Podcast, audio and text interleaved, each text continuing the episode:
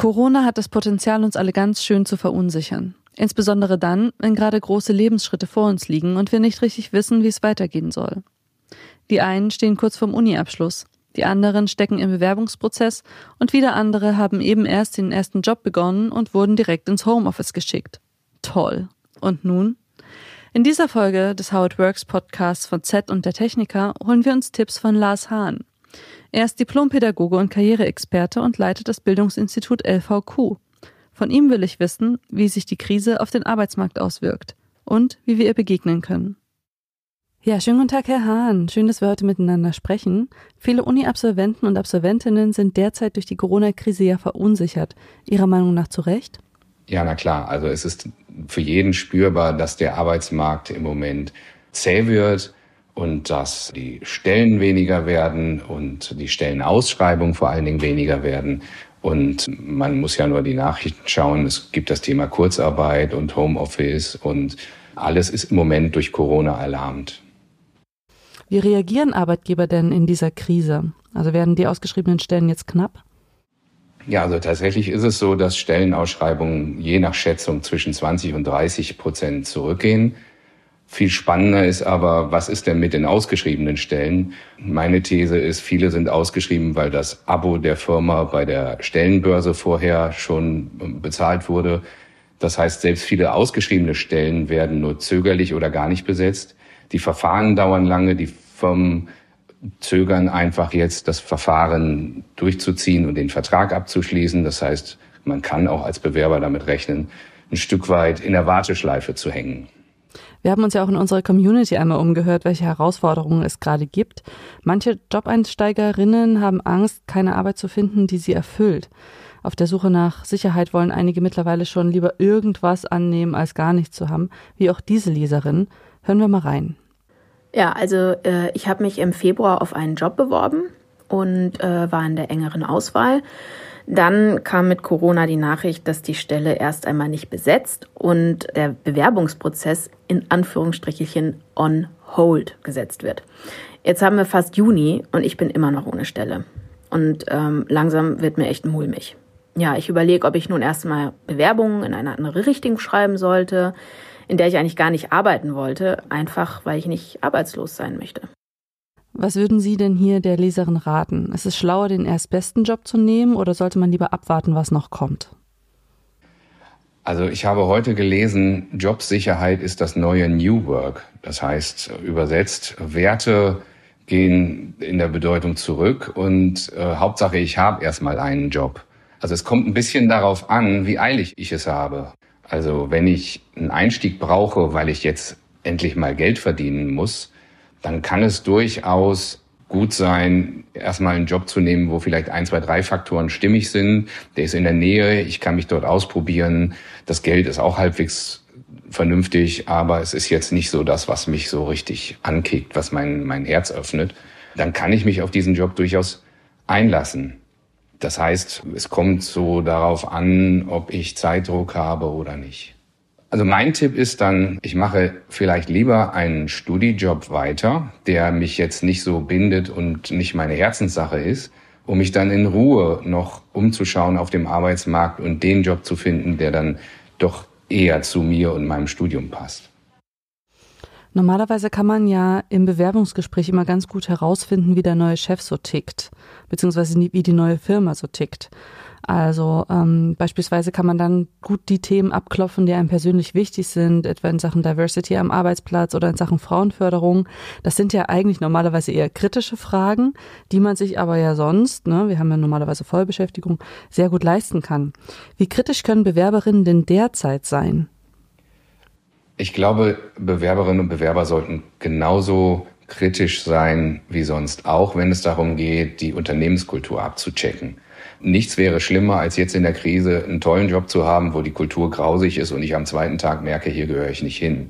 Mhm. Das heißt, die Anforderung an Bewerberinnen und Bewerber ist nicht anders. Die Frage ist jetzt eher in Corona-Zeiten, wie kann ich das denn prüfen, wenn ich zum Beispiel nicht mal beim Jobinterview ins Haus komme? Und haben Sie da Tipps, wie man das prüfen kann?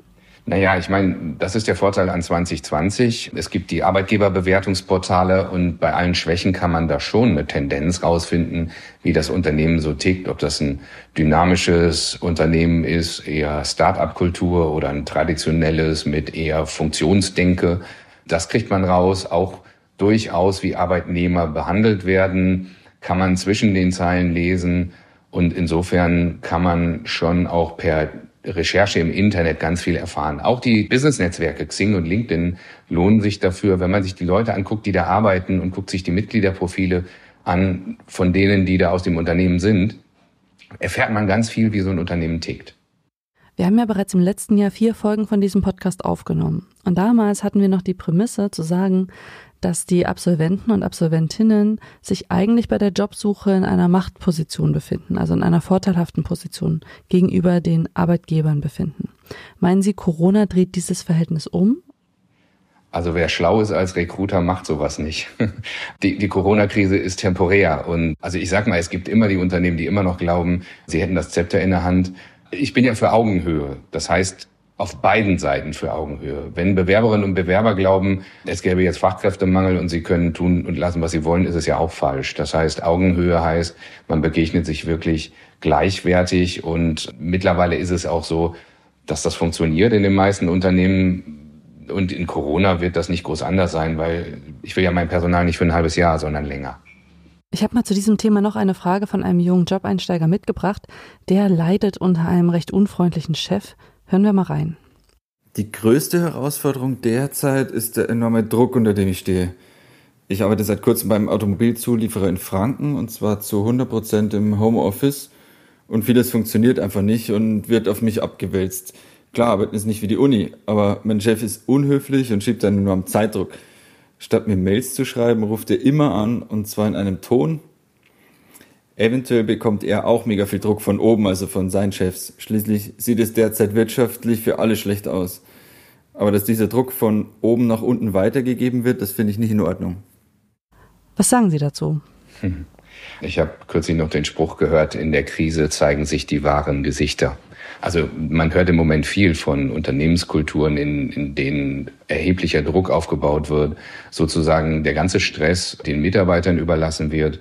Das Panik im Unternehmen herrscht und auch die Führungskräfte dann einfach unter erheblichem Druck sind. Intransparente Kommunikation ist auch so ein Ding. Die Leute werden ins Homeoffice geschickt und versauern da. Also das, das ist halt, ne? in der Krise zeigt sich das wahre Gesicht. Ich finde, da ist was dran. Ich würde jetzt so einem Bewerber sagen, gerade wenn er eingestiegen ist, erstmal checken, ist das dieser Chef oder ist es tatsächlich mehr? Ist es vielleicht tatsächlich das Unternehmen? Was machen die anderen so? Und wenn der Leidensdruck nicht zu hoch ist, würde ich schon zwei, drei Monate mal abwarten und gucken, ist das ein Symptom der Krise oder ist das ein Symptom des Unternehmens? Meinen Sie, man kann einfach kündigen derzeit, auch in Zeiten von Corona? Klar kann man das tun. Wir sind in einem freien Land, kündigen kann ich jederzeit und das gilt auch jetzt. Und also wenn ich jetzt kündige, dann muss ich damit rechnen, ein halbes Jahr lang wirklich zu kleben und im Trockendock zu sein. Und wenn ich mir das leisten kann, kann ich das tun. Aus einem halben Jahr kann auch schnell mal ein Jahr oder länger werden, gerade für Berufseinsteiger ohne Praxiserfahrung, wo ja immer dieses Thema so über einem schwebt. Sie haben keine Praxiserfahrung und der Einstieg ist schwer. Insofern ist das eine sehr individuelle Entscheidung. Ich würde sagen, wenn der Leidensdruck so groß ist, dass ich mit Schmerzen nach Hause gehe und unruhig aufwache, dann habe ich ja gar keine Wahl, dann würde ich das trotzdem tun. Mhm. Aber Sie meinen, dass auf jeden Fall der Einstieg dann ein bisschen schwieriger wird. Ne? Man wird ja auf jeden Fall dann auch auf dem Arbeitsmarkt mit anderen Menschen konkurrieren, die vielleicht ebenfalls ihren Job verloren haben, aber schon mehr Arbeitserfahrung haben, oder? Genau, also das ist im Moment für Berufseinsteiger sicherlich die größte Herausforderung, dass eben am Arbeitsmarkt auf einmal sehr viel Praxiserfahrene sich tummeln. Und auch das sind oft noch junge, dynamische Leute, die vielleicht zwei, drei Jahre Berufserfahrung haben, aber die haben eben diese Erfahrung. Und wenn man so die Prognosen hört, die Arbeitslosenzahlen werden über drei Millionen landen. Also wir werden knapp ein Drittel mehr Arbeitslose haben in schneller Zeit. Das muss ja dann auch erstmal verarbeitet werden. Auf der anderen Seite sind die Unternehmen eben vorsichtig. Und wenn ich jetzt einen Job habe, mit dem ich so halbwegs klarkomme, würde ich da erstmal bleiben. Corona bringt ja noch ganz andere zeittypische Probleme mit, wie in diesem Beispiel. Im Februar habe ich einen neuen Job angefangen und nach einem Monat wurde ich wie viele von meinen Kolleginnen und Kollegen bis auf weiteres dann beurlaubt. Einmal in der Woche machen wir so eine Videokonferenz und da erzählen uns die, die noch in der Arbeit sind, eben, was so treiben und äh, wie es so läuft. Und es ist schon interessant und gut zu hören, was sie so treiben. Aber ich muss auch ehrlich sagen, es ist irgendwie äußerst deprimierend schon, weil man sich auch nicht zugehörig fühlt und nichts beiträgt eigentlich. Ja, das ist ein doofes Timing im Moment. Ne? Also wenn ich gerade neu einsteige in den Job, ist es natürlich besonders fies, weil ich noch gar nicht mit den Kollegen in Kontakt gekommen bin und ähnliches. Mein Tipp ist, Netzwerken so wie es geht. Also zu gucken, kann ich über das Intranet des Unternehmens, wenn das vorhanden ist, die Leute erreichen, gibt es sozusagen formelle oder informelle Messenger-Gruppen, WhatsApp oder ähnliches. Gibt es virtuelle Treffen, manchmal gibt es sogar virtuelle Videomeetings nach Feierabend von Kollegen, die dann zusammen spielen oder ähnliches machen. Also was gibt es da? Und wenn, wenn ich selbst das nicht kann, auch da gilt dann wieder Business-Netzwerke anschauen und in den Business-Netzwerken Xing, LinkedIn und Co einfach gucken, wer ist da, zu wem kann ich Kontakt aufnehmen, mein Feld vergrößern, mein Radius vergrößern, einfach selber viel schauen, beobachten, recherchieren, selber auf die Leute zugehen, das ist, glaube ich, äh, ein Ansatz. Möglicherweise sogar je nach Kultur bei jungen Unternehmen mag es sogar sinnvoll sein, in Facebook sich mit Kollegen zu vernetzen, sofern das in dieser Kultur passt. Auch da Fragen, reden, chatten, aktiv sein, und nicht warten, bis jemand auf mich zukommt und vielleicht in drei Monaten gar nichts passiert. Und manchmal ist es auch einfach so, dass der Chef, die Chefin vielleicht gar nicht merkt, dass ich in der Luft hänge. Die haben alle viel zu tun, die jetzt da über sind und kriegen gar nicht mit, da ist die neue oder der neue und verlangt einfach auch nach Information, Austausch und Kontakt. Haben Sie denn noch ganz allgemeine Tipps für Uni-Absolventen und Ausgelernte derzeit aus Ihrer Erfahrung? Naja, ich versuche es immer positiv zu sehen. Und man kann ja auch aus der Krise eine Chance machen, indem man sich einfach Zeit nimmt für die Positionierung. Also ich kenne viele Hochschulabsolventinnen und Absolventen, die, wenn man ehrlich ist, nach dem Studium noch gar nicht so genau wissen, was sie eigentlich beruflich wirklich tun wollen. Mir ging das zumindest so. Und bewerben sich dann eher negativ formuliert diffus oder positiv formuliert sehr breit aufgestellt. Und die Fragen wie, was will ich wirklich tun oder wo will ich wirklich arbeiten und was würde ich wirklich gerne, gerne, gerne machen, die sind nicht nur erlaubt, sondern wenn jetzt sowieso mehr Zeit ist, ist es ein gutes Timing, die jetzt mal in Ruhe zu klären. Und da gibt's ja ganz viel Hilfen im Internet und Bücher und Ratgeber und alles. Ja, oder Praktika, ne? Ist ja eigentlich auch eine gute Zeit, um mal so ein Praktikum zu machen. Praktika ist so eine Sache. Ne? Die Hygieneregelungen der Unternehmen geben eigentlich Praktika im Moment schwerer her als sonst. Das heißt, wenn schon keine neuen Mitarbeiter aufgenommen werden, werden Praktikanten eigentlich noch weniger aufgenommen.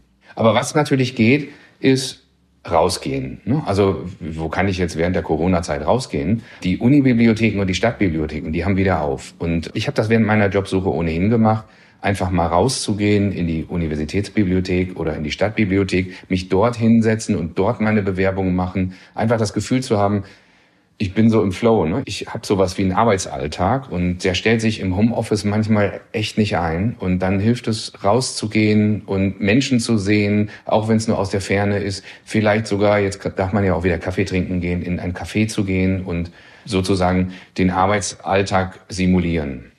Was möchten Sie Absolventen und Absolventinnen derzeit denn mit auf den Weg geben? Also gerade Hochschulabsolventen haben oft Angst vor der Agentur für Arbeit. So nach dem Motto, jetzt habe ich gerade meinen Karrierestep abgeschlossen und jetzt muss ich da zum Arbeitsamt. Das ist völlig unbegründet. Also keine Angst vor der Agentur für Arbeit. Die können durchaus supporten, die werden Ihnen nicht den Job herbeischaffen in der Regel, aber zum Beispiel können die Ihnen noch so ein Add-on an Weiterbildung finanzieren, Social Media für Geisteswissenschaftler, Qualitätsmanagement für Naturwissenschaftler. Das ist ja sowas, was man zum Beispiel bei uns macht. Dann kann man sich dadurch natürlich auch noch attraktiver machen. Das Zweite ist, trotz aller Hiobsbotschaften, ich versuche ja immer das Positive in der Situation zu finden. Und das kann manchmal so ein Zwischenstep sein. Also ich habe heute was ganz Tolles über meine Branche recherchiert und habe drei Unternehmen gefunden, die kannte ich gar nicht. Und da mache ich jetzt mal weiter und gucke, wer arbeitet da und freue mich darüber, dass ich was Neues gelernt habe. Und noch eine Abschlussempfehlung als drittes. Jobsuche ist ja eigentlich Arbeit. Und wenn man das so begreift und sich auch so verhält und auch so engagiert ist mit seiner Jobsuche, dann darf man sich einfach auch mal frei nehmen. Das heißt, selbst während der Jobsuche, gerade jetzt in Corona-Zeiten, ist es auch wirklich wichtig, mal Abstand zu kriegen, vielleicht seinem Hobby nachzugehen und das Thema Jobsuche nicht zu sehr im Kopf kreisen zu lassen. Danke Ihnen für das Gespräch. Danke Ihnen. Wir stecken in ganz schön unsicheren Zeiten. Aber wir werden die Sache schon schaukeln und aus dieser sauren Zitrone eine leckere Limonade machen. Garantiert. Bis es soweit ist, könnt ihr weiter diesen Podcast hören. In der nächsten Folge kommt dann Dr. Sabine Fürmanns vorbei und macht uns körperlich und mental fit. Also, schaltet wieder ein.